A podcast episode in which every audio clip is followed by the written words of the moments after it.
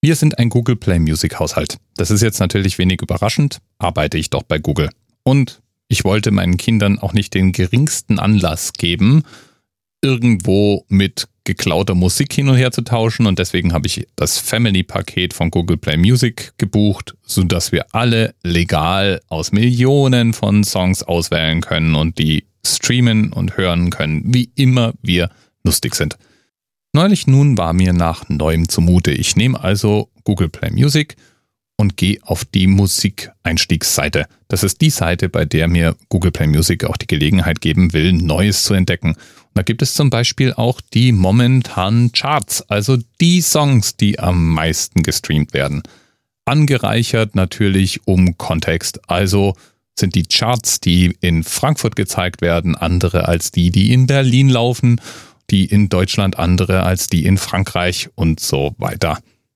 Ja, und da waren sie nun, die Charts, die die Jugend in Frankfurt anscheinend bei Google Play Music abruft. Denn der typische Hörer bei Google Play Music ist eher jugendlich. Angeblich. So habe ich gelesen. Ich bin mit der Liste der Songs, die mir Google Play Music da in den Top 10 vorspielen wollte, zu meinen Kids gelaufen, habe denen die unter die Nase gezeigt und habe gesagt, sag mal Leute, ist das eure Musik? Die Reaktion war, naja, unsere Musik nicht, aber die Musik von vielen unserer Altersgenossen. Da war deutscher Gangster-Rap von vorne bis hinten. Jetzt ist Frankfurt da wahrscheinlich auch ein Hotspot. Aber es war so schlecht. Also es war ja noch nicht mal gute Musik. Und über die Texte will ich gar nicht nachdenken. Beim bloßen Zuhören der ersten paar Worte haben schon bei mir Gehirnzellen Selbstmord begangen. Aber es ist natürlich massentauglich. Und da sind wir bei einem interessanten Thema, nämlich dem Thema, wie Charts entstehen. Früher waren Charts ja in erster Linie Verkaufscharts. Das heißt, wenn etwas in den Top 20 war, dann hieß es, diese Platten hatten kommerziell in dem gegebenen Monat die meisten Verkäufe erzielt. Und schon damals war bekannt, dass Musikfirmen, die eine Markteinführung ihrer Künstler planten, gerne dem Ganzen mal Schwung gaben, indem sie selber ihre eigenen Platten in großen Stückzahlen kauften.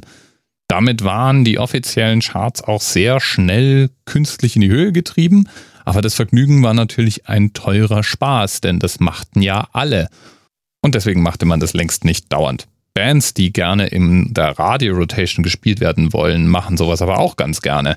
Denn was ist es schon, wenn man selber einfach mal vom eigenen Fundus ein paar hundert Platten kauft und dafür dann irgendwo in den Top 30 oder Top 50 ist und eine Chance darauf hat, eventuell im lokalen Radio gespielt zu werden und dadurch dann eben auch bekannter zu werden. Im Zeitalter des Internets machen allerdings Albenverkäufe natürlich keinen Sinn mehr. Wir streamen unsere Musik zunehmend. Uns geht es oft gar nicht mehr ums Album, sondern um die einzelnen Stücke. Alben sind eher so eine Art Playlist. Heißt 20 Stücke eines Künstlers in einer irgendwie benannten Playlist. Und folgerichtig gab es dann auch bei all den üblichen Verdächtigen Spotify und Co. sehr schnell die Listen, die man dann so einrichten möchte. Also meistgespielte Titel, meist aufgerufene Titel, äh, bestbewertete Titel und so weiter. So richtig bildet allerdings auch dieses System natürlich die gefühlte Wahrheit nicht ab. deswegen hat man sich andere Methoden überlegt, wie man vielleicht die verkauften Alben plus die gestreamten plus die gedownloadeten plus die irgendwo gespielten und gehörten Alben zusammenbringt und daraus eine Chartplatzierung berechnet. Im Endeffekt gibt es eine Art Umrechnungsschlüssel inzwischen, der Streams und Downloads unterschiedlich gewichtet in Alben umrechnet. Und aus diesen Alben berechnet man dann eben nach dem klassischen Verfahren die Platzierung in den Charts. Zumindest funktioniert es in den USA so. Wer da in die Top-Platzierungen kommt, der hat's wirklich geschafft. Und die Top-Platzierungen sind bares Geld wert.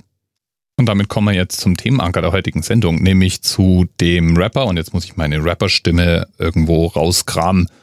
A Boogie with the Hoodie. Ah, okay. Ich kann einfach keinen Rapper. A Boogie with the Hoodie. Yo, yo. Jedenfalls, A Boogie with the Hoodie ist ein junger Rapper. der kommt aus der Bronx und der veröffentlichte sein Debüt 2017 und hat es mit dem Debüt schon direkt in die Billboard-Charts geschafft, also in den USA.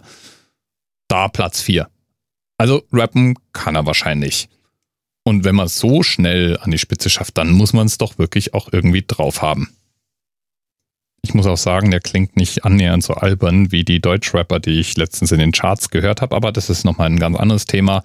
Die Texte sind oft genauso hirnlos. Was Boogie with the Hoodie so faszinierend macht, ist nicht, dass er in den Charts ist, sondern mit wie wenigen tatsächlich verkauften Alben er es in die Charts geschafft hat. Da hält er nämlich momentan den Rekord. Und zwar den Negativrekord kann er noch auf 83 Millionen Streams seines neuen Albums stolz sein. Also das ist wirklich eine mächtige Zahl. Ist die Anzahl der tatsächlich verkauften Alben erstaunlich. 823. Das ist eine krass niedrige Zahl. Stellt sich die Frage, warum ist er trotzdem in den Billboard-Charts? Das geht sehr wohl mit rechten Dingen zu. Die 83 Millionen gestreamten Alben, die werden umgerechnet in ungefähr 58.000 hypothetisch verkaufte Alben. Plus die 823, die er wirklich verkauft hat, war er damit eben weit genug oben, um es in die Charts zu schaffen. Und das ist irgendwie auch erstaunlich, denn es verändert unsere Beziehung zu Musik. Ich habe hier irgendwo im Regal immer noch meine allererste Schallplatte stehen. Und ich hatte gar nicht viel Schallplatten, denn ich bin eigentlich ein Kind der CD-Generation. Trotzdem habe ich ein paar Schallplatten. Und Bad von Michael Jackson war meine erste Scheibe und die bedeutete mir was. Die bedeutet mir irgendwie immer noch was. Sonst würde ich die ja nicht behalten, obwohl ich eigentlich schon lange keinen Schallplattenspieler mehr habe. A Boogie with the Hoodie wird jedenfalls nie einen vergleichbaren Eindruck auf seine Fans machen. Die mögen vielleicht seine Musik, die streamen seine Lieder und die folgen ihm auf allen möglichen Kanälen, aber da bleibt wahrscheinlich viel weniger zurück. Und die Platinscheibe, die er sich irgendwann mal als Trophäe irgendwo an die Wand hängt, die steht gefühlt für was ganz anderes als noch damals, als wir Musik gehört haben. Bis bald. TMRS 10, 9, 8. The experience of 47 individual medical officers. Was hier über die Geheimzahl der Illuminaten steht. Und die 23. Und die 5. Wieso die 5? Die 5 ist die Quersumme von der 23.